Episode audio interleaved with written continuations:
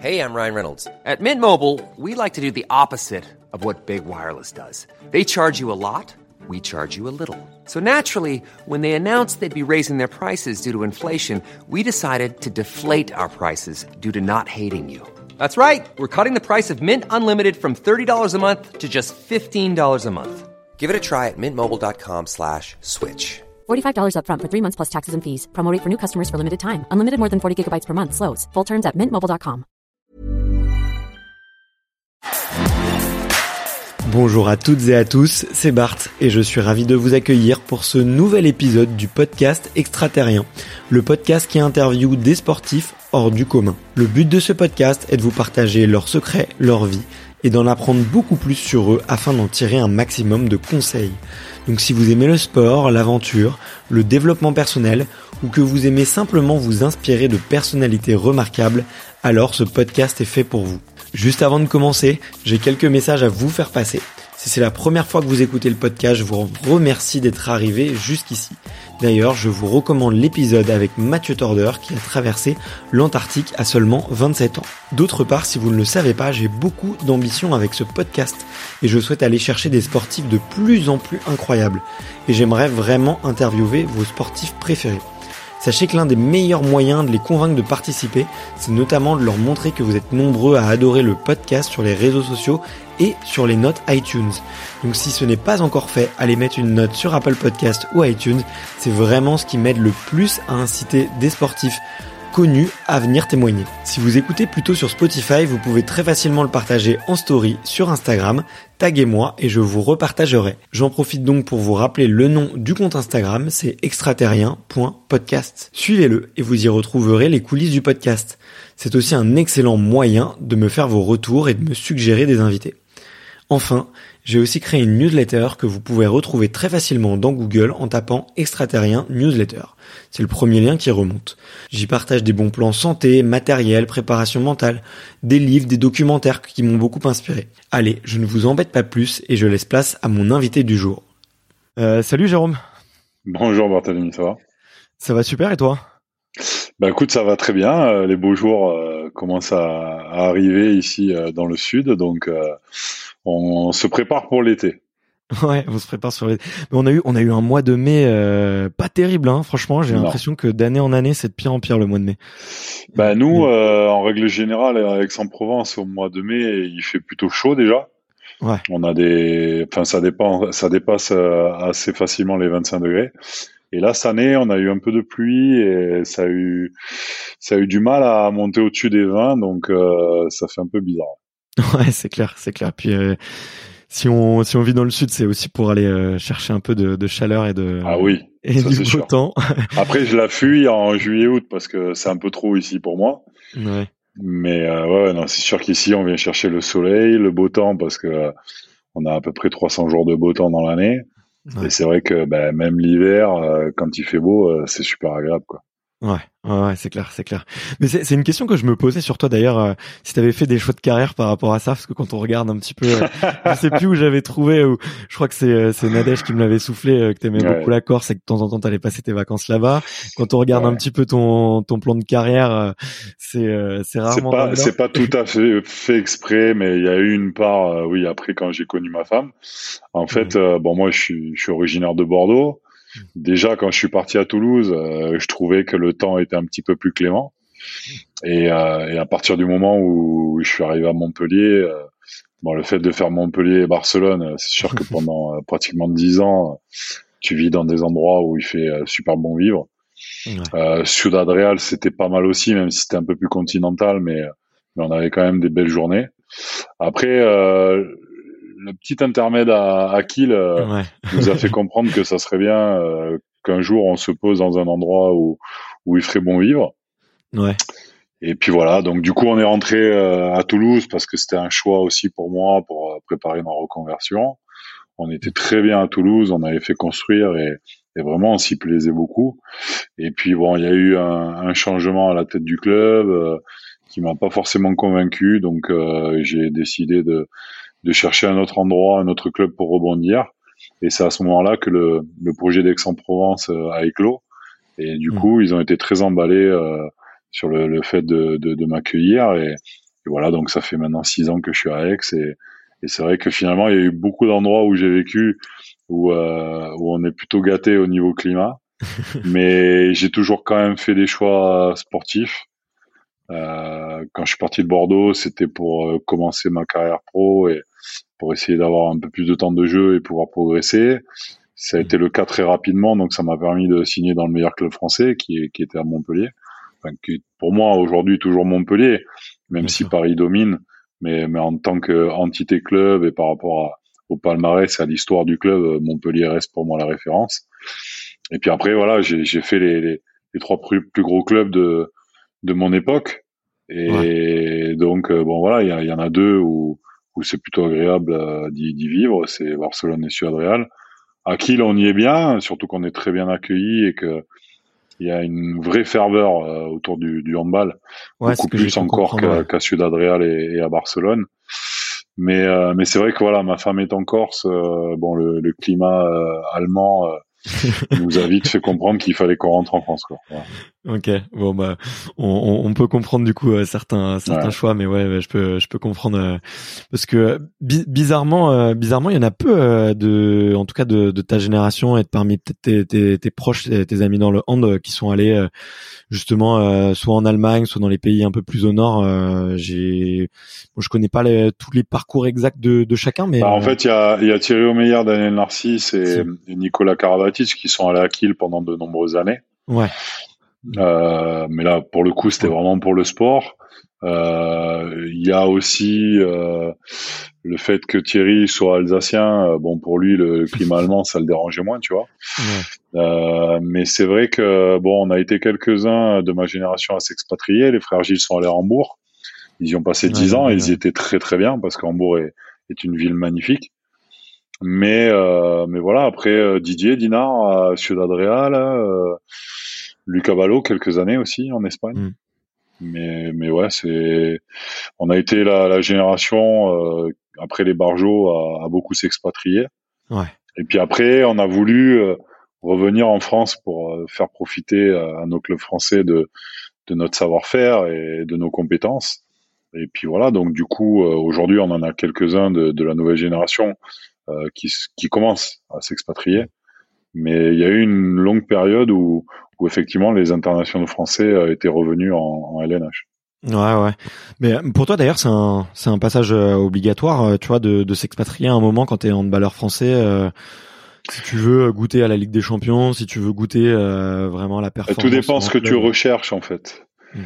Je pense que sportivement aujourd'hui, euh, quand tu joues à, à, Paris, à Nantes ou voire même à Montpellier, ça te permet quand même d'avoir des, des, ambitions au niveau européen.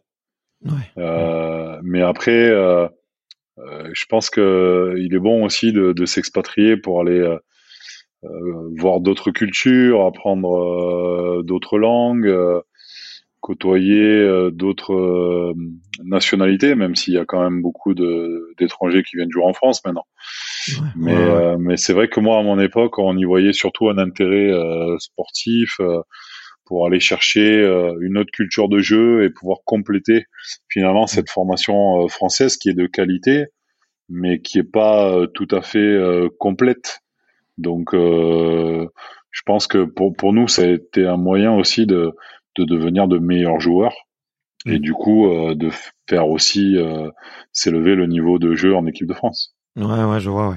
Et quand tu dis euh, une formation qui est pas forcément complète, c'est quoi? C'est sur euh, sur l'état les, les, d'esprit, euh, peut-être qui peut être un, un peu plus, je sais pas, une, une, culture de la gagne, une, je sais pas, une ferveur. Non, non, non, c'est pas par rapport à ça. C'est qu'on a vraiment une formation en France qui est très individualisée, okay. où on a, je pense, dans le jeu français, une approche moins aboutie au niveau collectif.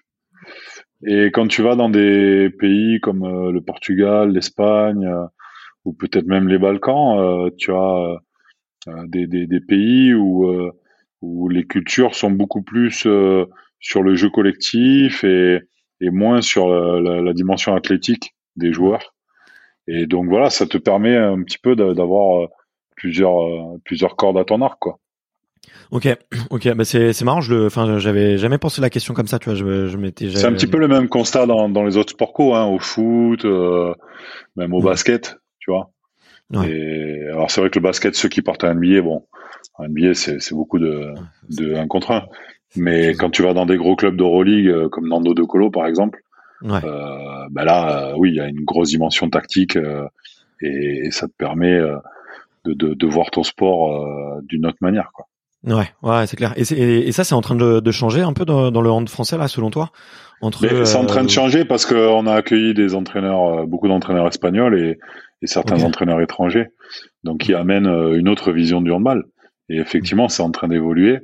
Mais euh, mais bon, dans les pôles euh, de, de, formation, euh, c'est-à-dire quand les gamins sont au lycée et voire même dans les centres de formation, tu as principalement des entraîneurs français. Donc on est toujours sur la même dynamique qu'il y a pu y avoir bah, depuis la génération des Barjots. Quoi. Ouais, ouais, ouais, j'imagine, ouais, j'imagine, ça c'est clair. Mais en plus, je vois, il y a, il y a, tellement de, je le vois avec mon petit frère. Euh, bon là, il a, il a 26 ans, donc il est, euh, il est, il joue plus pour le plaisir que que pour euh, la perf. Mais je sais qu'il a, il a cherché pendant longtemps à atteindre, tu vois, les vraiment euh, il a il a passé le meilleur niveau possible. Ouais. ouais. le meilleur niveau possible, ouais, à faire des sélections, à changer de club, à essayer de de, de se créer un petit parcours. Et, mm. euh, et je voyais qu'il y avait il y avait un niveau qui était tel, tu vois, et, et j'aurais pas pensé ça, tu vois, sur l'aspect tactique justement et sur le la façon un petit peu d'entraîner. Je j'aurais pas imaginé ça. Donc euh, quand je vois le, ouais, le toute la nouvelle génération qui a eu euh, sur moi, qui a été inspirée, euh, et j'en fais j'en fais un petit peu partie, même si maintenant je suis je suis trop vieux pour ça, mais euh, qui est inspiré par par vous, euh, je me je me dirais que, enfin, j'aurais eu tendance à me dire que ça que ça avait changé euh, pas mal depuis quoi. Mais euh, donc ça a évolué, mais on, peut aller un petit peu plus loin encore, je pense. Ok, ça marche. Et c'est c'est quoi encore les selon toi il y a, y a d'autres évolutions possibles là pour je sais pas les dix prochaines années du du, du hand français? C'est c'est euh, parce que vous avez euh, enfin tu vois sur le stade de la par exemple de la médiatisation vous avez quand même fait beaucoup euh, changer les choses mmh. vous êtes devenus tous un peu des, des personnalités publiques on a tout, tout, toutes vos finales et même tous vos parcours étaient étaient, étaient télévisés tu vois qu'est-ce que qu'est-ce qu'il peut y avoir comme changement en plus encore pour amener encore la France. Il y a des petits détails qui peuvent encore nous faire passer un cap, notamment le fait peut-être d'être un petit peu plus euh, retransmis sur des chaînes publiques. Ouais. Parce qu'aujourd'hui, euh, les matchs sont retransmis sur, sur des chaînes euh, privées, payantes. Donc oui, les, les passionnés font l'effort de payer pour voir les, les, matchs de championnat ou les matchs de Ligue des Champions. Mais, mais on toucherait un plus grand public si on, si on était, comme c'est le cas par exemple quand l'équipe de France va au bout des compétitions, quand il mm. passe sur TF1 ou, ou TMC, là tu touches un plus grand nombre. Et, souvent des, des, des, gens qui sont pas habitués à avoir du handball à la télé, quoi. Donc ça, c'est, c'est déjà, je pense, euh, une, une, une, chose qui pourrait euh, évoluer dans, dans le bon sens. Et puis après, euh, il faudrait que, que la Ligue nationale de handball arrive à, à attirer beaucoup plus de, de gros sponsors privés nationaux euh, pour mettre encore plus de lumière sur sur notre sport parce qu'aujourd'hui, on a quand même de formidables outils avec les réseaux sociaux euh, qui font qu'on peut quand même beaucoup communiquer sur le handball. Euh, néanmoins, euh, euh ça remplacera jamais euh, euh, un, un, gros, une, une, grosse entreprise française qui veut s'attacher l'image du handball, style l'EDF ou, mm. ou, ou but à gaz, comme c'est le cas pour, pour les filles, par exemple donc voilà, si on arrive à attirer des, des, sponsors comme Air France, etc., je pense que là, on peut encore passer un cap. Néanmoins, euh, j'aurais envie de te dire que le, le niveau de médiatisation et le niveau économique qu'a atteint le handball ces dernières années me convient tel qu'il est parce que euh, si on va au-delà, j'ai peur qu'on ait euh, des dérives de comportement comme c'est le cas un petit peu au rugby maintenant, et comme c'est le cas au foot depuis de nombreuses années. Donc voilà, euh, quand tu as des, des, des jeunes athlètes de 18, 20, 22 ans qui commencent à toucher des grosses sommes, euh, ils peuvent être amenés à faire des bêtises, euh, qui peuvent salir leur image, mais surtout l'image de notre sport. Donc c'est pas forcément une bonne chose. Ou alors il faudrait arriver à, à, mettre un cadre où effectivement on pourrait signer des gros contrats, mais à partir du moment où, où les joueurs sont matures, quoi. Voilà, euh, à titre euh, personnel, quoi, humain. Ah ok je vois. Mais euh, mais c'est hyper intéressant de toute façon comme euh, comme euh, on va dire problème à résoudre parce que c'est un peu un, serpent qui se mord la queue quoi. Si, si mm. les marques elles vont être intéressées s'il y a plus de médiatisation et les il y aura plus de médiatisation s'il y a plus tu vois de Bien de, sûr, de sponsors. De sponsors ouais donc c'est. Mais tu vois nous ces dernières années il y a beaucoup de de, de joueurs de haut niveau qui qui veulent communiquer ou faire leur propre communication via leurs réseaux sociaux. Mm. Mais, mais des fois, c'est maladroit, c'est mal fait. Euh, donc, c'est pas forcément quelque chose de positif pour notre sport non plus, quoi. Ouais, ouais, je vois, je vois. c'est c'est tout c'est c'est un c'est un beau débat en tout cas à avoir euh, je trouve tu vois pour l'évolution d'un sport et effectivement garder cet esprit euh, il y a un, il y a un esprit tu vois dans le dans le hand et je l'ai vu moi tu vois sur les en étant au bord des parquets pour aller voir en allant voir en allant voir mon mon, mon frère c'est c'est vrai qu'il y a une, il y a un côté très à la fois très famille euh, et en même mm. temps euh, très respectueux, très très collectif et euh, et qui peut vite changer effectivement parce que c'est pas la même ambiance tu vois sur certains bords de terrain de foot des très jeunes ou quoi et c'est c'est aussi ça qui fait la la beauté de, du, du, sport. Euh, je, je, fais, je fais un petit un petit flashback en, en arrière parce que j'aime bien poser un petit peu la question à mes, mes invités, savoir un peu qui est-ce qu'ils étaient plus jeunes. toi, ton, ton, ton histoire, tu l'as raconté déjà de maintes et maintes fois de tes parents, euh, de tes deux parents de balleur et que t'es vite tombé dedans. Mais euh, mais euh, tu te souviens de la première fois que que t'as pris que t'as pris une balle ou la première fois que t'as mis un peu de résine sur les mains et et que, que t'es allé faire chauffer un peu le, le parquet. Alors la première fois que j'ai pris une balle dans la main, je j'ai pas trop de souvenirs parce que j'étais vraiment tout tout petit. ok. Je pense que j'avais j'avais moins de de 4 ans, tu vois. Ouais. Mais par contre, euh, ouais, la première fois où j'ai mis de la résine sur les mains, euh, j'étais adolescent et, c'est une sensation euh, vraiment bizarre parce que du coup, tu, tu es habitué à jouer sans résine et et t'as l'impression un petit peu de perdre de à la fois de la précision, de t'es obligé un petit peu de changer un peu ta gestuelle aussi et et au début, il y a vraiment un temps d'adaptation quoi. Ouais, le, le, cassage de poignet est pas le même. Euh, mon frère m'avait expliqué qu'au début c'est c'est un peu c'est un peu bizarre. D'ailleurs, il me demande il me demandait est-ce que les, les joueurs pros ont, ont des solutions pour euh, la retirer? Parce que lui je crois que son produit ça marche pas très bien.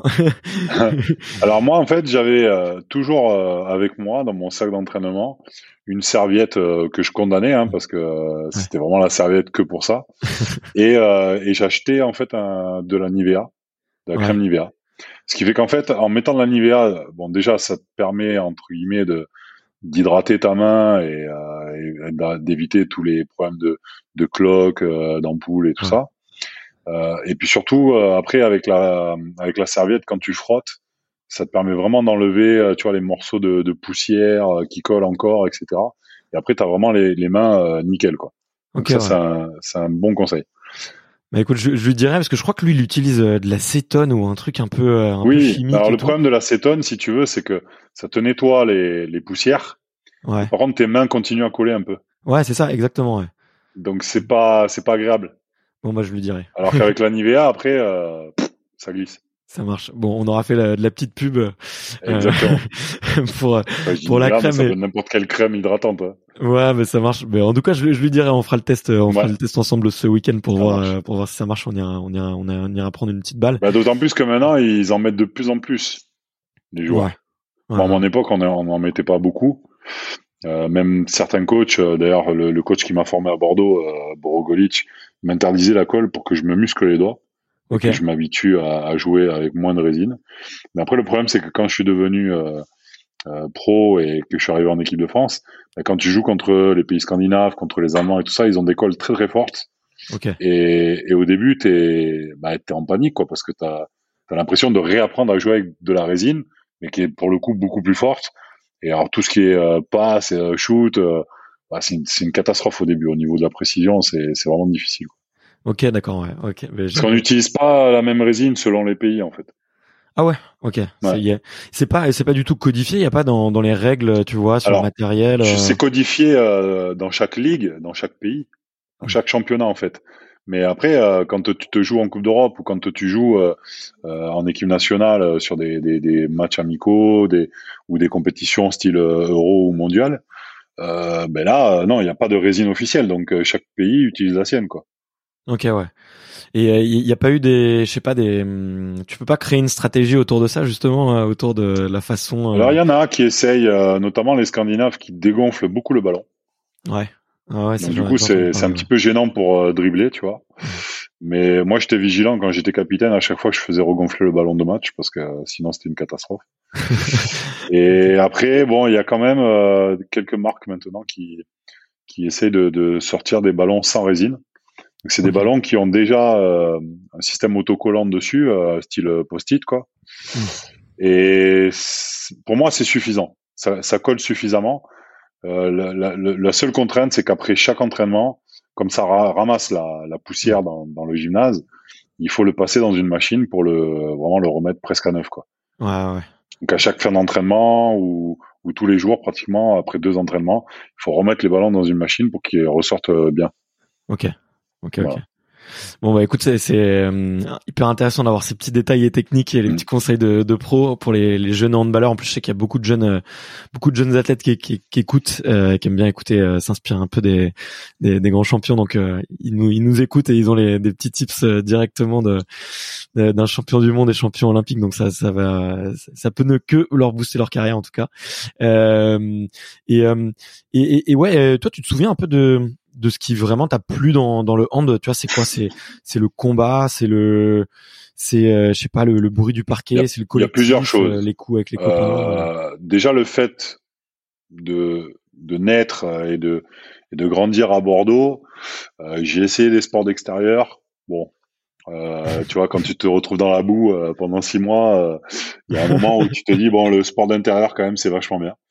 Euh, T'es à l'abri, voilà. Donc ça, ça c'est déjà un des points qui m'a fait quand même préférer le, le handball.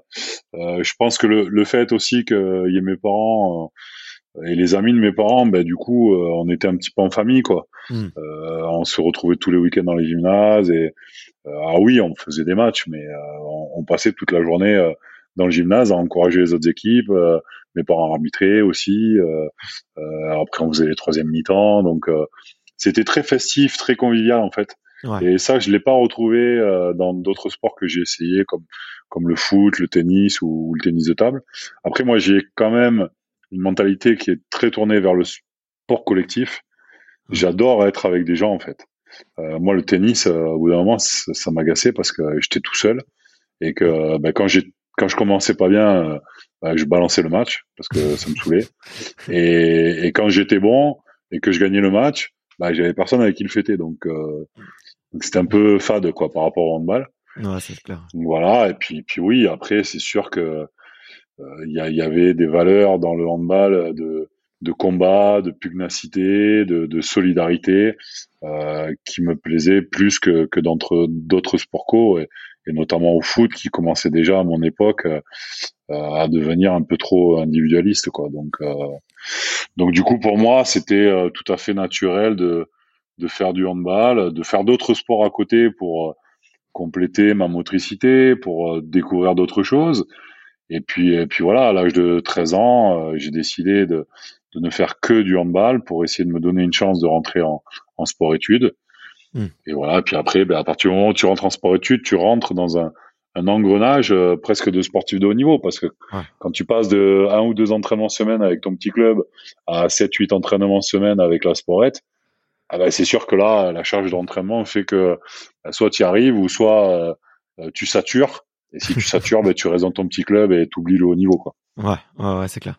Mais c'est marrant parce que du coup, ouais, t'as as songé vachement tôt à, à, essayer de devenir pro, non? Alors pas devenir pro parce que parce qu'à mon époque, quand j'étais ado, euh, le handball n'était pas professionnel. Ouais. Euh, mais je voulais essayer d'aller euh, au plus haut niveau possible. Je savais pas l'ambition de jouer en équipe de France ou, ou quoi que ce soit. Mais à l'époque, les Girondins de Bordeaux étaient en première division. Et je me disais, ouais, si je progresse bien et que je travaille bien, peut-être qu'un jour j'aurai la chance de jouer pour ce club-là. Et, et ça a été un petit peu ça mon, mon leitmotiv, si tu veux. Hmm. Euh, et donc, euh, j'ai essayé de franchir les étapes euh, les unes après les autres. Et à l'âge de 18 ans, j'ai eu la chance de rentrer en équipe de France Espoir. Et ça a été en fait le moment où l'équipe de France est devenue championne du monde. Et là, le handball a pris une autre dimension, surtout au niveau économique. Et finalement, les joueurs de l'ancienne génération qui travaillaient à côté, ont commencé à toucher des sommes intéressantes. Et, et c'est que finalement, à l'âge de 20 ans, que que j'ai compris que je pouvais en faire mon métier, mais c'était pas prévu avant ça. Ouais, ok, ouais.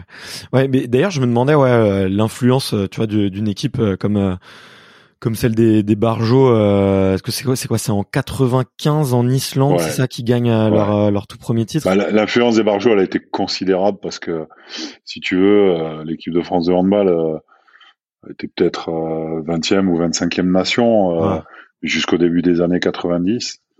Et c'est cette génération-là qui s'est qualifiée pour le mondial A, qui s'est ensuite qualifié pour les Jeux de Barcelone. Et moi, les Jeux de Barcelone, ça a été les premiers jeux vraiment que j'ai regardé à la télé. Ouais. J'avais 15 ans. Euh, moi, au début, c'était pour voir la Dream Team de basket, euh, pour voir Carl Lewis et tout ça. Et puis, je me suis retrouvé avec une équipe de France de handball euh, bah, qui commence à gagner des matchs, euh, qui se qualifie pour les quarts de finale, qui se qualifie pour les demi-finales et qui arrache une médaille de bronze avec les mecs après qui vont sur les plateaux, etc je me suis dit waouh, mon sport euh, commence à devenir euh, performant. Hmm. Et l'année d'après, au mondial 93, ils font vice-champion du monde. Donc du coup, je pense que ces trois quatre années euh, entre les JO de Barcelone et les JO d'Atlanta ont décomplexé le handball français. Et ça, ça a donné des ambitions à tous les niveaux. Au niveau de l'équipe nationale, au niveau de l'équipe nationale féminine, au niveau des clubs français aussi, parce qu'il y a des clubs français euh, qui commençaient aussi à briller euh, en Coupe d'Europe. Euh, il y a eu l'USAM Nîmes, il y a eu l'OM Vitrolles qui a gagné la, la, Coupe des Coupes. donc voilà, et puis après Montpellier qui a, qui a explosé.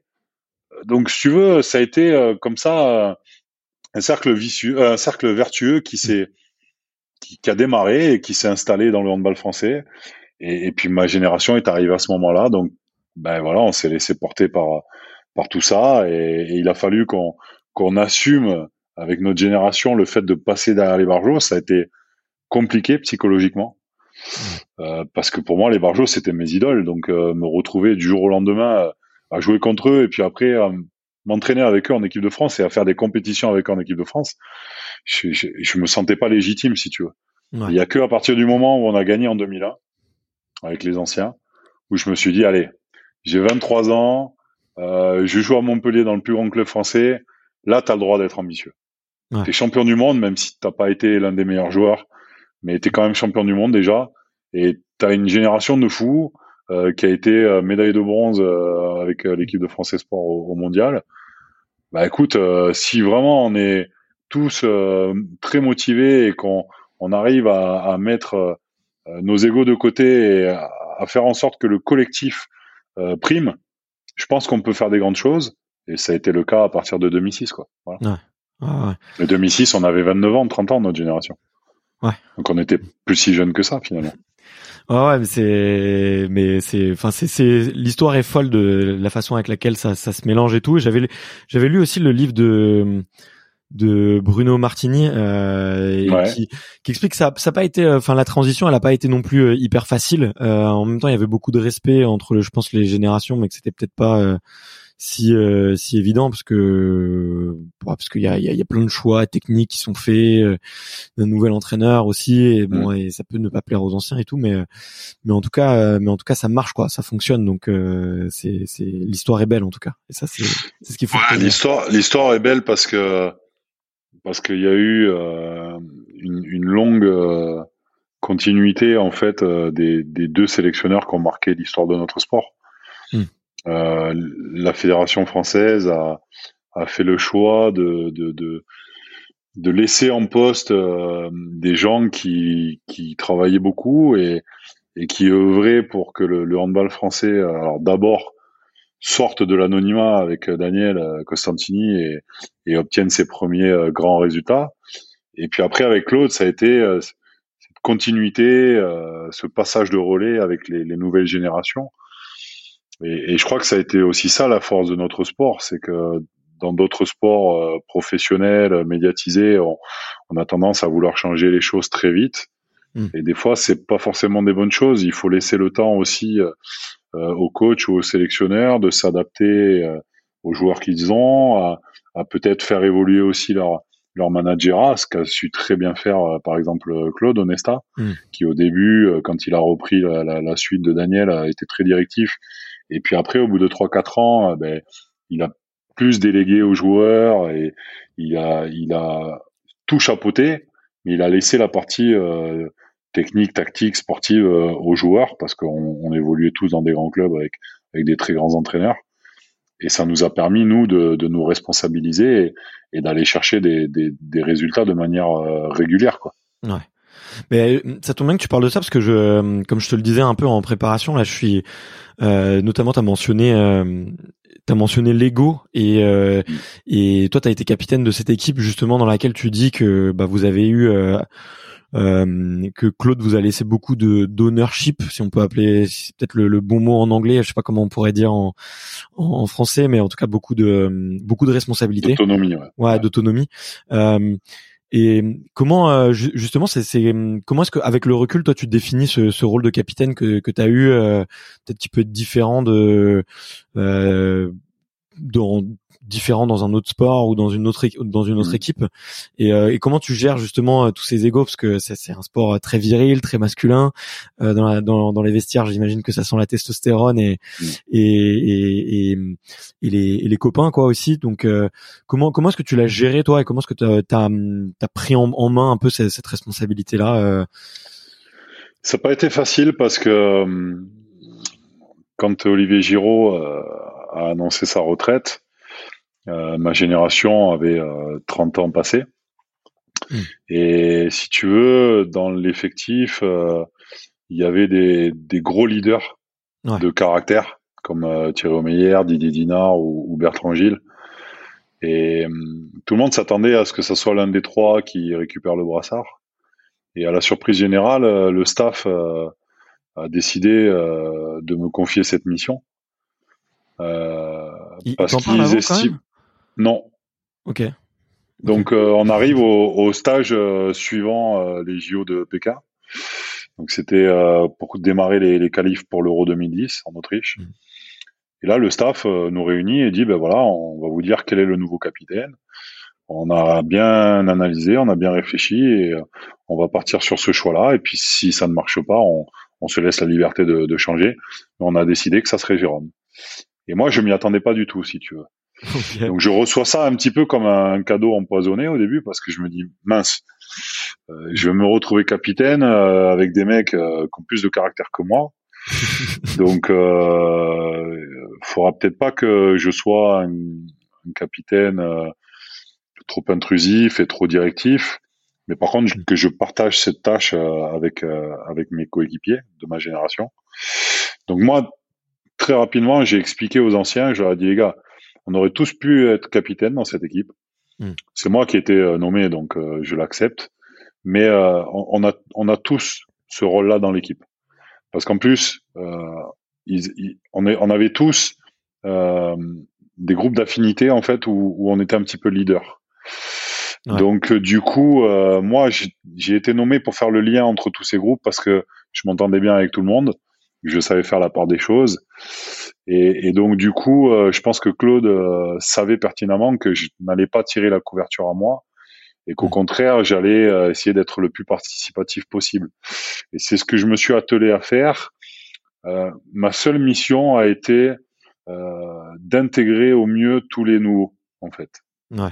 C'est-à-dire qu'en fait, j'ai décidé que les anciens, ils étaient gérés par Claude, que moi, capitaine, je devais pas intervenir parce que les égaux étaient vraiment très très euh, développé et que c'était à Claude à mettre le haut là quand ça n'allait pas et il l'a fait que très rarement parce que les garçons ont, eu un super comportement.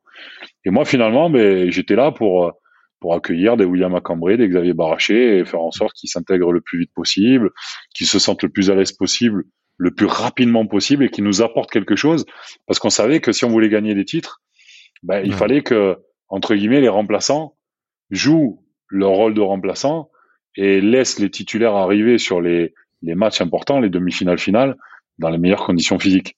Ouais. Donc, si tu veux, on avait des, des, rôles qui étaient bien définis par Claude, et donc euh, ça nous permettait d'arriver frais euh, euh, sur les, les, matchs où on jouait les médailles ou les titres. Et c'est là où on faisait la différence parce que les autres nations, ben, elles jouaient à, à 8, quoi, Alors que nous, on avait 16 joueurs de qualité, quoi. Ouais. Donc voilà. Donc mon rôle de capitaine, je, je me suis pas pris la tête. J'ai vraiment essayé de, de créer du lien entre tout le monde et, de faire en sorte que la, vie de groupe soit bonne et que tout le monde ait envie de se retrouver à chaque fois et, de se régaler pour aller chercher un nouveau titre ou, faire une nouvelle performance. Quoi. Voilà. Ok. Et il euh, y, y, a des, je sais pas, des, des petits rituels que tu as mis en place ou des, des actions un petit peu précises que tu vois là, là ce que tu me dis c'est vraiment le rôle d'un manager tu vois. C'est de Ouais. créer ces moments de groupe euh, créer euh, faire en sorte que les nouveaux soient soient bien accueillis. Euh, tu vois tu peux avoir ça dans dans n'importe quelle entreprise. Et euh, et, et tu vois euh, du coup moi je serais curieux de savoir si tu vois s'il y a eu des, des, des petites choses euh, un peu concrètes que tu as mis en Oui. place justement pour créer tout Alors ça. que j'ai mis en place, non, mais euh, en fait, euh, je savais que ben voilà, quand on était euh, plusieurs jours dans un hôtel, il y avait un moment où on avait envie de sortir un petit peu du train-train quotidien. Mm. Donc, euh, ben, j'allais voir Claude et je lui demandais ben, si on pouvait aller manger à l'extérieur ensemble. Ouais. Parce que ça pouvait être sympa aussi de, de manger dans un resto et du coup de, tu vois, d'avoir une petite liberté, de, de pouvoir se dire des choses qu'on se dit pas forcément à table quand on est à l'hôtel parce qu'il y a des clients autour, etc. when it comes to your finances, you think you've done it all. You've saved, you've researched, and you've invested all that you can. Now it's time to take those investments to the next level by using the brand behind every great investor, Yahoo Finance. As America's number one finance destination, Yahoo Finance has everything you need whether you're a seasoned trader or just dipping your toes into the market. Join the millions of investors who trust Yahoo Finance to guide them on their financial journey. For comprehensive financial news and analysis, visit yahoofinance.com, the number one financial destination, yahoofinance.com. Ah, tu vois. Bon Ouais. voilà, avoir une, une, une vie de groupe euh, un peu plus sympa.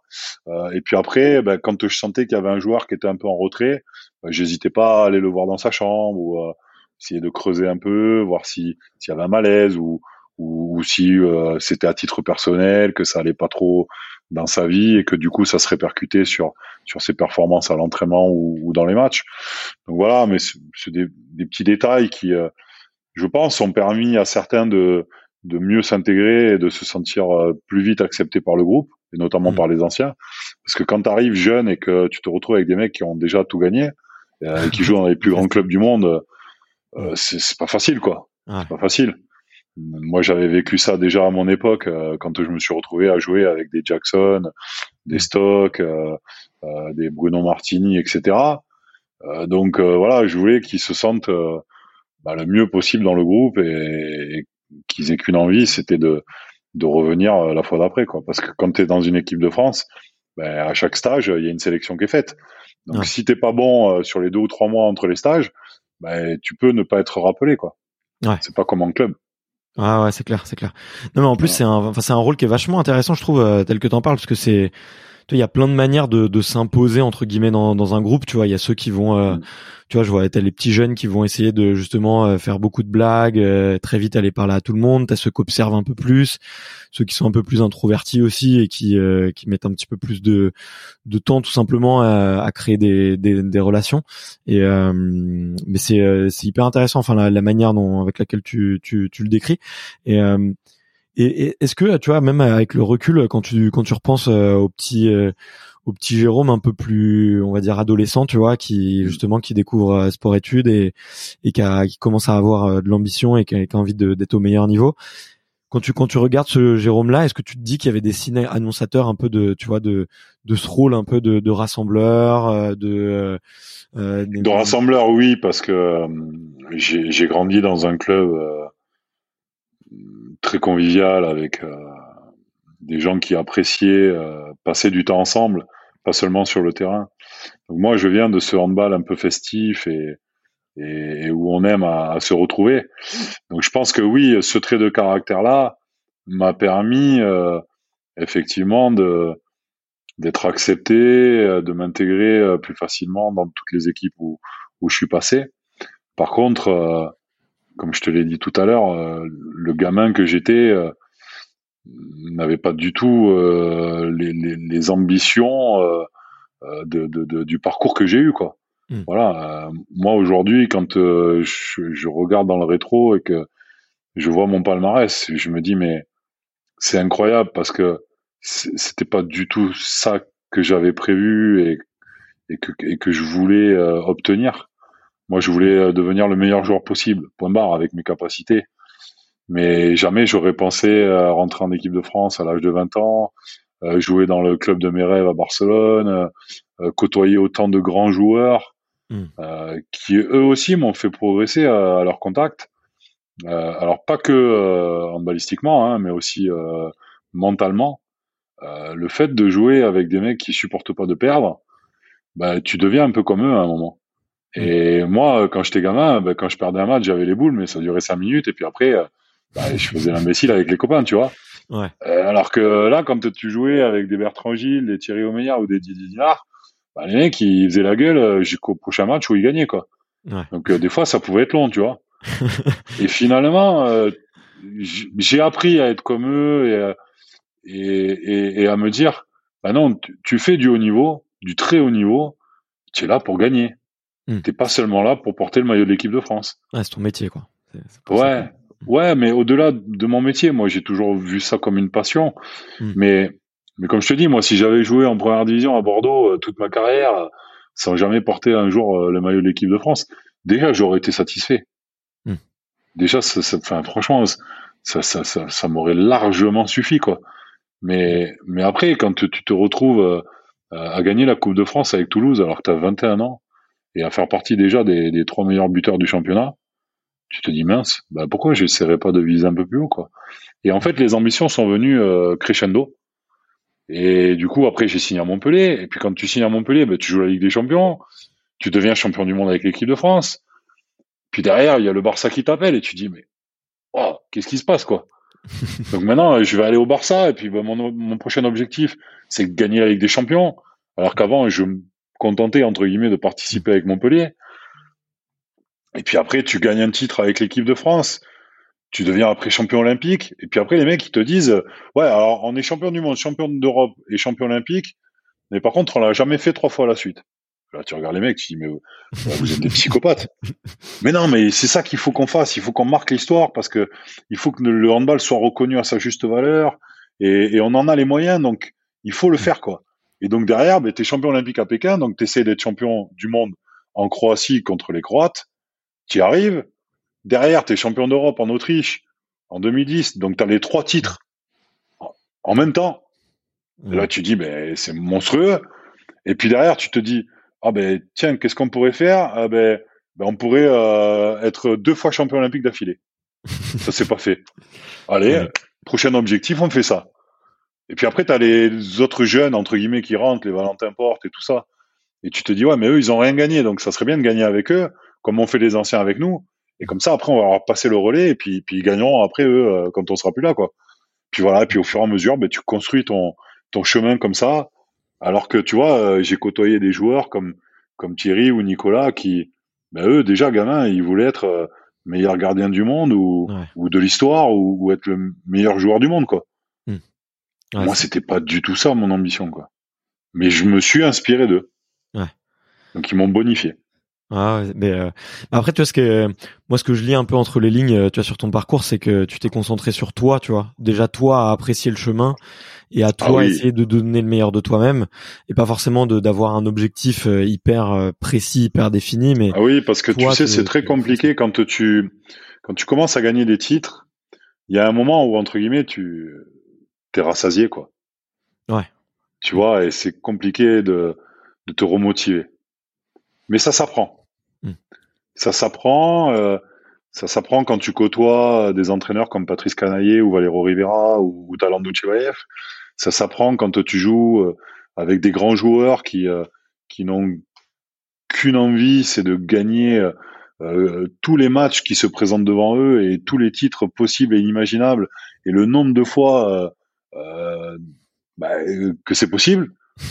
Et, et, du coup, ben, tu dis, ben ouais, en fait, c'est eux qui ont raison, quoi, parce que ben, la carrière, elle, peut être courte et il faut en profiter au maximum, quoi. Alors moi, j'ai eu la chance de jouer pendant 20 ans au niveau professionnel, mais bon, euh, c'est pas tout le monde qui arrête de jouer à 40 ans, quoi. Donc, euh, au début, tu te dis, bon, je vais tirer jusqu'à 30-31.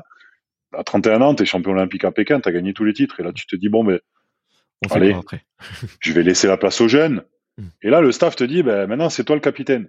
Ben, si je suis capitaine, je peux pas ne pas revenir. Donc, ben, je vais essayer de regagner tout en étant capitaine. Et tu le fais. Mm. Tu y arrives. Et puis après, ben, tu te dis, ben, eh ben, écoute, maintenant, on va se mettre sur le banc, on, on, va faire jouer les jeunes, et puis quand les jeunes, ils y arriveront pas, eh ben, eh ben, on va rentrer pour euh, essayer de, de, faire gagner le match. Et donc, en fait, ton rôle évolue au fur et à mesure des années. Ouais. Et puis, à chaque fois, c'est du bonheur, quoi. Ouais. chaque fois, c'est du bonheur, donc c'est génial.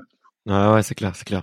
Bah en tout cas, euh, c'est c'est marrant de la façon avec laquelle tu le racontes, tu vois, de se fixer un nouvel un nouvel objectif. Ça a l'air tellement simple quand tu le racontes, mais euh, Non, Mais c'est c'est pas simple. c'est pas simple, j'imagine, ouais. C'est pas simple, mais le sport co fait que tu, tu côtoies des gens euh, Mm. qui peuvent effectivement t'emmener avec eux et, et, et, et forcément te projeter sur un autre objectif.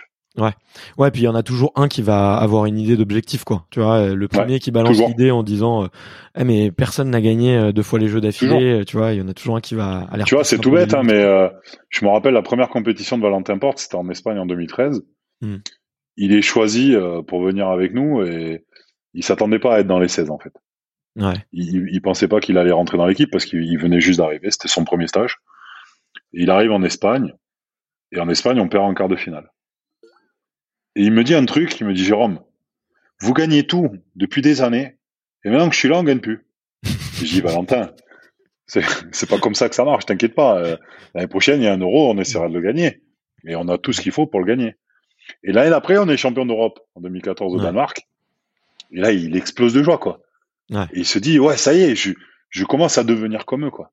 Et en fait, tu vois ce ce, ce, ce, ce témoin que nous a passé la génération des Barjots, cette gagne, cette culture de la gagne, eh bien nous on a fait en sorte de la transmettre à la génération d'après. Et aujourd'hui, tu le vois, et quand ils perdent, ils, ils sont malheureux quoi. Ouais. Donc ça veut dire qu'on a réussi quelque part euh, à faire ce qu'ont fait les anciens avec nous. Ouais, ouais, c'est clair. Euh, Il y, a- il y a un dicton qui dit que euh, les les équipes qui gagnent, ce sont les équipes qui qui fêtent bien, qui font bien la fête, Bah écoute, en tout cas, titres. euh, oui, avec tous les titres et il y a une part de vérité. et de ce qu'on peut vous entendre de temps en temps, on sent que vous êtes euh, des gens en tout cas, enfin vous êtes tous assez chaleureux et que vous allez, je pense que vous aimez bien euh, faire la fête. Si si tu veux, si tu devais re- retenir, euh, je sais pas, une une fête ou un moment que vous avez que vous avez vécu ensemble, toi ça serait le, lequel qui t'a le qui t'a le plus marqué? Bah, déjà, à chaque fois que tu gagnes quelque chose, tu vis le moment présent et tu te dis, il faut que je profite du moment parce que peut-être que ça n'arrivera plus. Hmm. C'est-à-dire que euh, moi, je me suis jamais imaginé euh, que la compétition d'après, on, on allait en- encore la gagner. Quoi. Donc à chaque fois, on a essayé effectivement de, de marquer le coup. Après, euh, je te cache pas que il y a eu une fois où euh, j'avais vraiment l'impression que c'était la fin. c'était à Londres. Ouais. Euh, j'avais le sentiment que ben, j'avais 35 ans et que ben, c'était peut-être la dernière compétition que j'allais gagner, en tout cas les derniers jeux sûrs. Et donc j'ai un petit peu lâché les chevaux euh, pendant la, la soirée après la finale et j'ai perdu mon accréditation Ah ouais. Club France, Ok. ce qui fait que je n'ai pas pu euh, revenir euh, au village pour dormir. Ok. Donc toute l'équipe est repartie au village après la soirée, il était 3-4 heures du mat. Et moi, j'ai été recueilli par le CNOSF euh, dans un hôtel où étaient logés les gens du, du CNO euh, dans Londres. Donc j'ai dormi à l'hôtel. Et en fait, c'est Thierry Omeillard qui m'a ramené toutes mes affaires du village à la gare le lendemain pour pouvoir euh, prendre le train et repartir sur Paris. Donc quand il m'a amené mes affaires à la gare, moi je les ai retrouvées à la gare. Il m'a donné mes, mes affaires et je me suis habillé comme eux et, et on a fait comme si de rien n'était. Mais, mais bon, pendant quelques heures, euh, j'étais euh, sans domicile fixe euh, dans Londres. Voilà. Bon, on te demandera pas comment t'as fait pour perdre ton ton accréditation. Mais en fait, euh, c'est simple. euh, on, on a on a commencé un petit peu à faire les imbéciles sur la scène avec euh, les basketteuses qui avaient Mhm. été vice-championnes olympiques. Et, euh, et en fait, au bout d'un moment, comme il y avait les supporters qui étaient en bas de la scène, au bout d'un moment, euh, dans l'euphorie, tu vois, on a commencé à se jeter un peu comme des, des stars de rock. ouais. Et eux, ils nous attrapaient, ils nous portaient comme ça et puis ils nous posaient. Et moi, j'avais la crédite autour du cou. Mais bon, euh, il y a un moment où tu es dans un état où t'es plus trop lucide, tu vois. Et la- la crédite, alors peut-être que quelqu'un me l'a prise ou peut-être que je l'ai fait tomber. Mais en tout cas, euh, je l'avais plus après, quoi. Et je m'en suis même pas rendu compte. Ah bah tu m'étonnes. en tout cas, j'aurais pas aimé euh, être ceux qui étaient en dessous euh, toi parce que bon, j'ai 1m99 je crois. Euh, il, il, devait pas faire des Au début, on avait peur qu'il s'écarte et que du coup on, se prenne des pelles mais bon, finalement ça a été.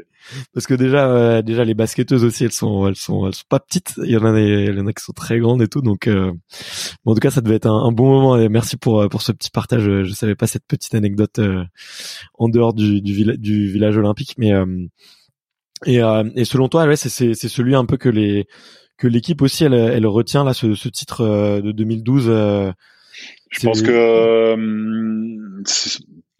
tous les titres sont un petit peu personnels, tu vois. Ouais. Il y en a qui vont te, te parler de, de, certaines compétitions. Moi, j'en aurais retenu d'autres. Il y a une partie émotionnelle aussi qui fait que des fois certaines compétitions sont sont un petit peu à part. Alors moi, pour, pour mon cas personnel, par exemple, euh, la compétition, le mondial en 2009, c'est ma première compétition en tant que capitaine. Euh, en plus, c'est en Croatie contre les Croates, donc euh, tu vois, grosse pression sur les épaules.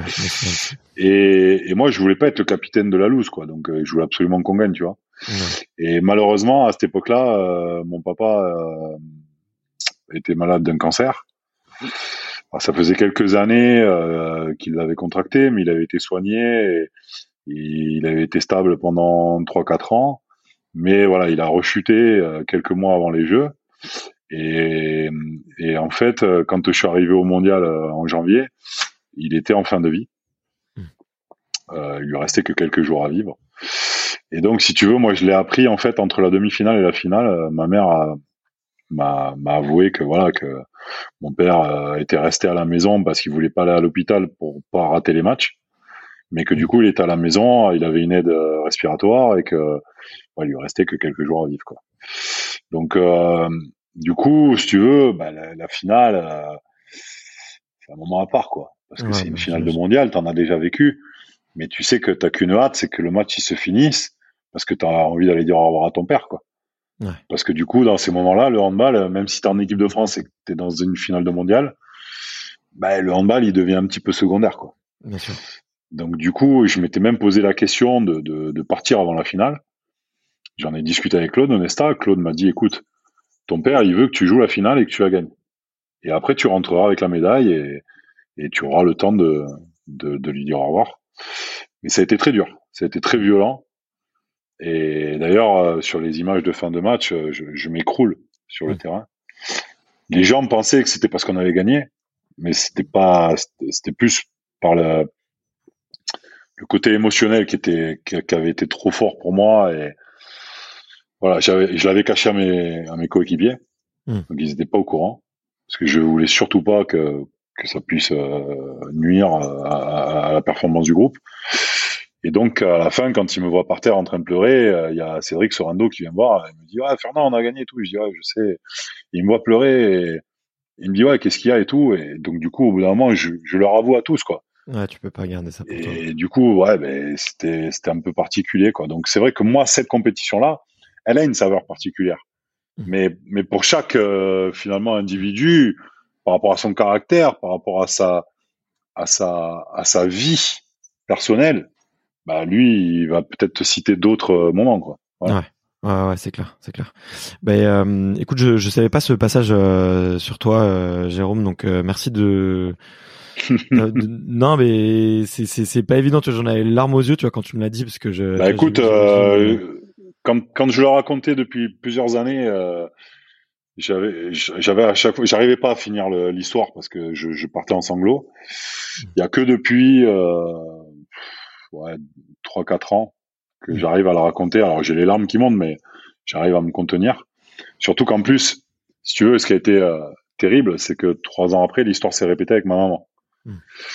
Et malheureusement, on n'a pas gagné l'euro en Serbie. Ça a été même une catastrophe euh, sportivement. Et ma mère est décédée quand j'étais dans l'avion du retour. Donc j'ai même pas pu lui dire au revoir.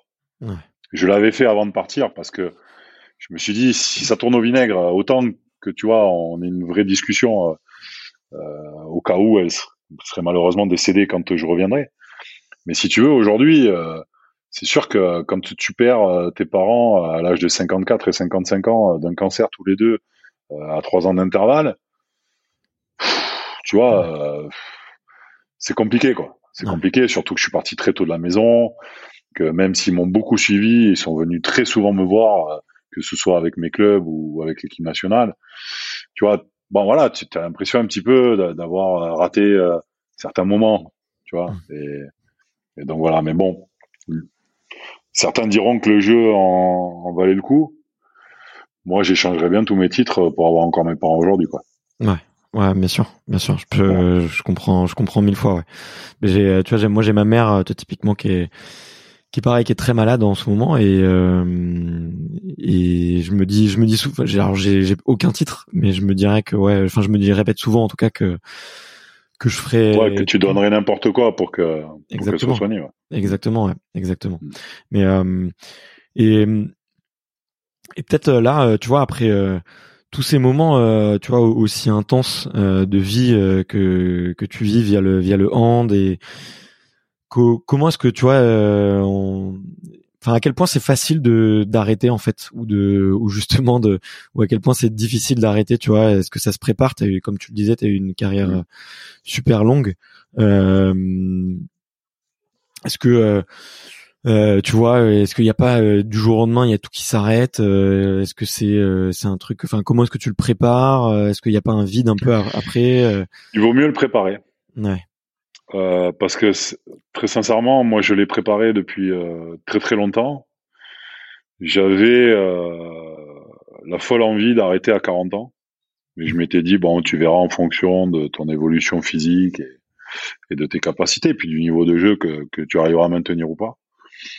J'ai eu la chance d'arrêter à 40 ans, à l'âge que je voulais, au moment où je voulais, avec mon diplôme d'entraîneur, et j'ai enchaîné de suite en étant entraîneur. Donc, si tu veux, il n'y a pas eu de coupure. Ouais.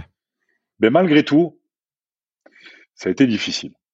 C'est un peu comme une mini-mort, tu vois. C'est-à-dire que tu dis au revoir à ta jeunesse, tu dis au revoir à ce qui te plaît le plus de jouer au handball. Même aujourd'hui, si tu veux, si je pouvais avoir 10 ans de moins pour refaire des matchs et des entraînements, j'adorerais. Hmm. Mais je compense par d'autres choses. Ouais. Je compense euh, en voulant être entraîneur, je compense en, en jouant au paddle tennis, qui est un sport euh, merveilleux dans lequel je prends beaucoup de plaisir, mais qui est pas mon sport. Hmm. Même si je me régale, tu vois. Mais heureusement, c'est un sport ludique où je rencontre des gens et ça correspond, si tu veux, à mon état d'esprit, à mon caractère ça remplacera jamais le fait de jouer euh, au handball et d'être joueur de handball et surtout de l'équipe de France et de jouer dans les plus grands clubs du monde. Hmm. Voilà, quand tu as eu la chance de vivre ces moments-là, forcément après euh, le reste devient un petit peu plus fade, un, petit peu moins euh, tripant, on va dire. Mais voilà, il faut arriver à préparer ça pour que ben, pour que le la chute elle soit moins brusque et que tu, tu tombes pas en dépression quoi.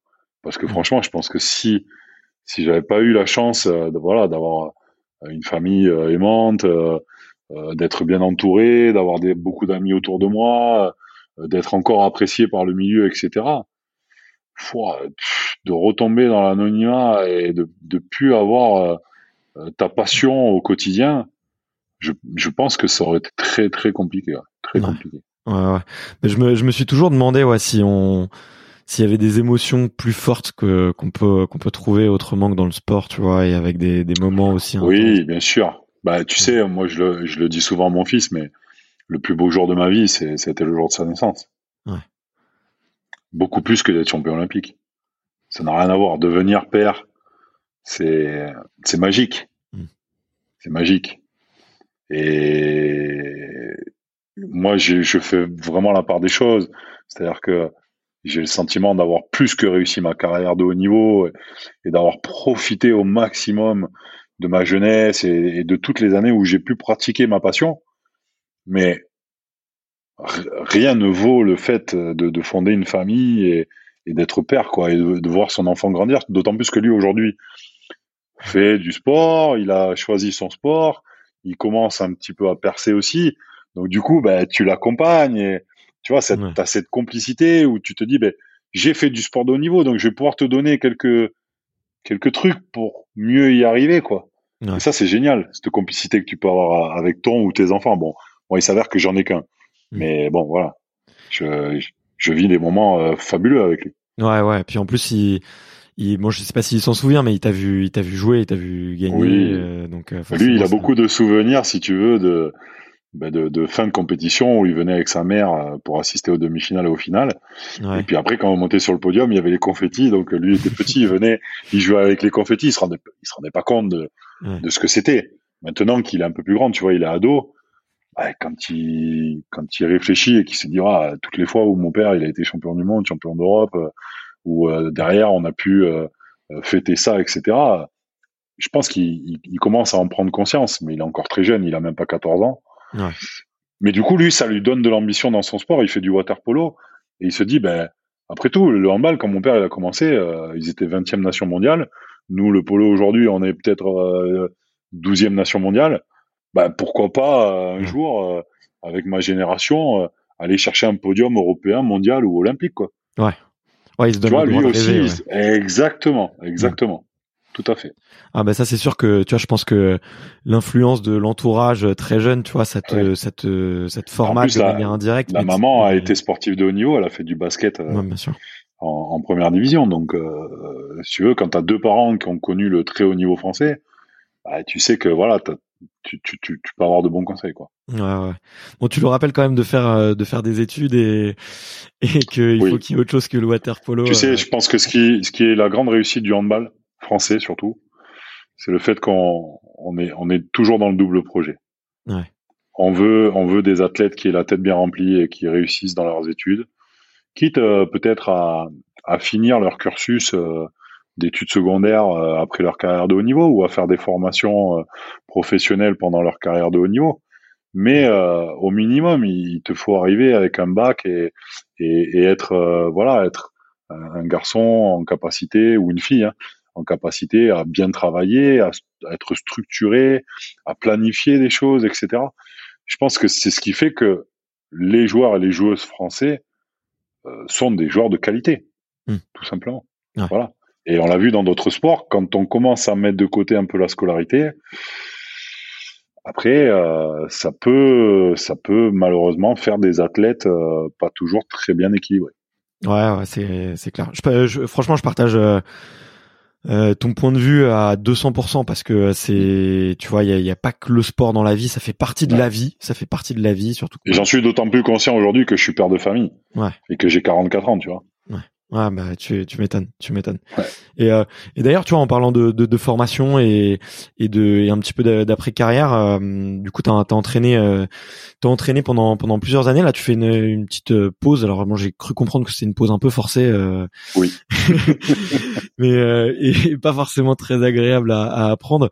Mais euh, c'est quelque chose que que t'as envie de de retrouver euh, rapidement. euh, Le le fait d'entra- d'entraîner une équipe, c'est c'est ouais, c'est quelque chose que qui est dans les projets là, dans les Oui, moi de toute façon, euh, j'ai commencé le métier à Aix euh, pour, pour apprendre Mm. euh, d'abord, euh, à planifier, à diriger un groupe, etc.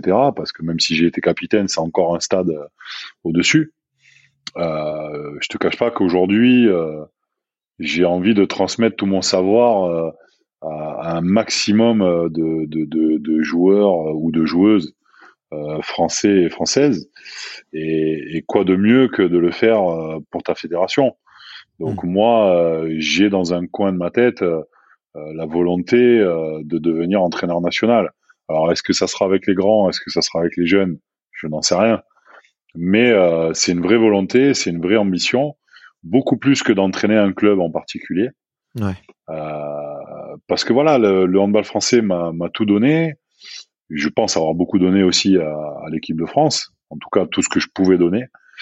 Et, et j'ai envie que cette belle aventure continue dans un autre rôle aujourd'hui. Et, et voilà, si un jour euh, la fédération euh, a besoin de mes services, euh, ça sera pour moi euh, un grand honneur et, et une grande fierté de pouvoir le, le faire et, et faire profiter de, de tout ce que j'ai pu apprendre pendant toutes ces années où j'ai foulé les parquets pour pour les futures générations quoi voilà. Ouais, ouais, non, et puis c'est c'est c'est une chance tu vois d'avoir aussi des enfin pour un pour un sport et pour une fédé tu vois d'avoir des des ambassadeurs euh, tu vois comme toi qui continuent et qui qui s'investissent d'autant plus et et qui continuent euh, dans ce rôle de de, de transmission. Et euh, et aujourd'hui aujourd'hui ça ressemble à, quoi une une journée avec avec Jérôme c'est quelles sont tes quelles sont tes missions et, qu'est-ce que ouais, c'est une c'est une journée un peu de de bon père de famille où euh, j'amène mon fils à l'école. Quand il sort, euh, je vais le chercher, je l'amène à l'entraînement. Et puis entre temps, ben écoute, euh, euh si je suis pas occupé à commenter les matchs pour Eurosport ou ou, ou si j'ai pas d'interview ou de sollicitation, eh ben je m'occupe de la maison. voilà, je suis un peu, je suis un peu devenu un, un, un père, un père de famille qui qui s'occupe euh, de, de, de, son chez soi quoi voilà. Et euh, mais c'est quelque chose qui me plaît aussi beaucoup parce que j'ai pas pu le faire auparavant j'étais très souvent absent. Euh, donc euh, donc voilà je sais que c'est une période et que je, j'en profite à fond. Et puis bah, le jour où je retrouverai un projet pour entraîner bah, j'aurai moins de temps à passer à la maison mais mais mais voilà j'en aurais bien profité et puis bon de toute façon mon fils va devenir bientôt adulte et, lui aussi va faire sa vie. Donc, euh, on pourra peut-être à nouveau avec mon, épouse euh, bouger et, vivre d'autres moments forts euh, autour du handball ou d'autres choses. Ok, ok, ok. Bon, bah cool. Bah écoute, euh, je suis à côté d'une petite table en bois, donc euh, c'est tout ce que je te, je la touche euh, fort et c'est tout ce que je te souhaite pour pour la suite. C'est gentil. Et, et, ça me ferait effectivement, ça me ferait plaisir de de, de te voir crier un peu sur le banc ou, ou être debout un peu. C'est ça, ça ferait ça ferait vraiment plaisir. écoute, le, le, le temps tourne et là j'ai pas envie effectivement de te retenir euh, trop trop longtemps. J'ai j'ai trois petites questions de, de fin que j'aime bien euh, poser euh, à tous les tous les invités. la première c'est de savoir c'est quoi une bonne journée pour toi? Ça ressemble à quoi? Une bonne journée, c'est une journée où je me lève plutôt tôt. Ouais. Alors quand je dis tôt, c'est autour de 6 heures du mat. Oh, ok. voilà. Il y a des fois c'est plus près de 5 heures et puis il y a des fois c'est plus près de 7 heures. Voilà. C'est un peu mon créneau de réveil où je vois euh, le soleil se lever. Euh, voilà, j'ai la chance d'être dans un cadre euh, où il y a beaucoup de nature. Et puis voilà, prendre un peu des, des nouvelles de, du milieu, m'informer de tout ce qui se passe, attendre que la petite famille se lève, déjeuner en famille. Et puis après, ben, dans la journée, si j'ai le temps, je vais me faire une petite partie de paddle pour me mmh. dépenser un peu et, m'amuser. Et sinon, ben écoute, euh, je, je m'occupe euh, sur ce qu'il y a à faire à la maison. Donc euh, en ce moment, c'est beaucoup de d'extérieur. donc bah, tout ce qui est tondre, tailler les, mmh. voilà, s'occuper du jardin, de la piscine aussi, puisque on va pouvoir commencer à, à se mmh. baigner de manière fréquente. Et puis voilà, le soir, se retrouver en famille euh, autour d'un repas, échanger sur tout ce qu'on a vécu dans la journée, et, le soir se coucher tranquillement, euh, apaisé euh, et heureux d'être dans notre maison, mmh. euh, sans problème particulier, et, en se disant que on va faire en sorte que la, prochaine journée va être bonne aussi. Voilà. Ok. Bon, une journée simple et, bien remplie quand même. Simple et efficace. Ok, ça roule. Ouais. Euh, si tu pouvais te donner un, conseil à ton à ton toi-même de, de de 15 ans, tu vois, euh, euh, qu'est-ce que le petit le petit Jérôme il aurait eu besoin de savoir, tu vois, qu'est-ce que tu aurais eu envie de lui dire à ce moment-là si tu pouvais te transmettre une lettre et revenir dans le dans le passé? Bah, je, je, pense que ce que je me dirais c'est crois en toi parce que tu as un bel avenir devant toi c'est vrai que j'étais un petit peu, je, me sentais un petit peu pas assez bon, quoi. Tu vois, voilà. Par rapport à d'autres, euh, j'estimais que que j'étais pas au niveau. Je croyais pas assez en mes capacités. Et puis surtout de voilà de, de me donner la liberté aussi euh, d'être ambitieux, de croire en mes rêves. Parce que quand j'étais gamin, mes rêves c'était d'un jour porter le maillot de l'équipe de France et de jouer au Barça. Et, et j'y suis arrivé. Donc voilà, c'est surtout ça et, et, et, profiter de, de ma famille aussi. Ouais. Parce que le temps passe très vite et que j'ai eu une enfance formidable.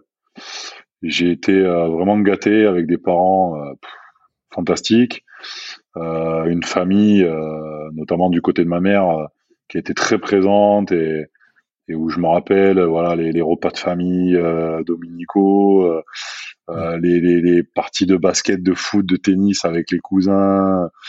Ah, c'était, c'était génial, quoi. J'ai vraiment eu une enfance formidable et, et, voilà. Et je me dirais de, d'en profiter un maximum parce qu'après, quand la carrière va démarrer, tu verras plus trop ta famille et, et elle va te manquer et elle me manque encore aujourd'hui. Ouais, bah c'est, écoute, tu fais bien de le dire pour tous les jeunes euh, qui nous qui nous écoutent, de effectivement, tu, tu vois, de pas oublier euh, ce qui est de plus euh, plus important et de plus cher, quoi.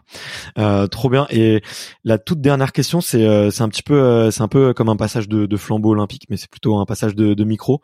C'est quel est le, le, prochain athlète ou la prochaine athlète que tu me recommandes d'aller euh, d'aller interviewer sur un format un peu comme celui-là, tu vois, où on peut parler de tout, de rien, de de performance. Hein. ah moi je je prends tous les noms. En tout cas, j'en connais pas mal. Non, il y a des. Je crois que euh, chaque athlète euh, qui, qui, qui, marque un petit peu son sport euh, est toujours intéressant à interviewer. Euh, tu vois, un Martin Fourcade dans le biathlon, un Teddy Riner au judo, une Virginie de Dieu en natation artistique, un Renaud Lavilloni à la perche. Tu vois, des, des gens qui, qui ont ultra performé et qui ont marqué euh, l'histoire de leur discipline. C'est toujours intéressant d'aller voir un petit peu ce qui leur a permis ou ce qui les a motivés à, à, à faire ce parcours-là. Quoi. Voilà. Ouais. Ouais bah écoute, euh, c'est dans les petits papiers hein, tous les noms que tu viens de dire, donc euh, donc euh, j'espère que ça sera ça, ça, sera bientôt. Ouais, carrément, c'est c'est tous des gens géniaux et en plus qu'on qu'on la banane, donc c'est toujours à chaque fois un bon moment. Écoute, merci merci infiniment, Jérôme. merci à toi. Merci beaucoup d'avoir répondu présent à la demande de, de Nadège d'ailleurs que que j'embrasse et je fais je fais une petite bise. et écoute, je, je, touche du bois pour pour toi pour la suite. J'ai passé un super moment, on a bien rigolé. on a parler aussi des, voilà des, des, petits moments un peu incongrus comme à Londres. Donc euh, merci pour ces, ces, petites anecdotes. Et, euh, et écoute, euh, je te laisse retourner à tes, tes occupations, à ta vie de, de papa, de père famille, et, et je te dis, je te souhaite plein de bonnes choses pour pour la suite. Ça marche. Merci beaucoup. Et puis peut-être une prochaine dans quelques années. Ben, avec grand plaisir. Avec grand plaisir. Ça roule. Salut. Bonne soirée. Ciao. Merci d'avoir écouté cet épisode jusqu'au bout. Si vous êtes encore là, c'est sûrement que l'épisode vous a plu, donc n'hésitez pas à le faire savoir autour de vous et à vous abonner pour ne louper aucun épisode. J'ai mis tous les liens dans la description, donc n'hésitez pas à y jeter un coup d'œil. Et sinon, moi je vous dis à la semaine prochaine pour une prochaine interview. Ciao.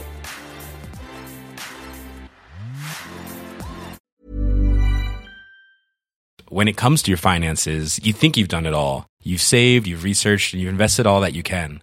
Now it's time to take those investments to the next level by using the brand behind every great investor, Yahoo Finance. As America's number one finance destination, Yahoo Finance has everything you need, whether you're a seasoned trader or just dipping your toes into the market.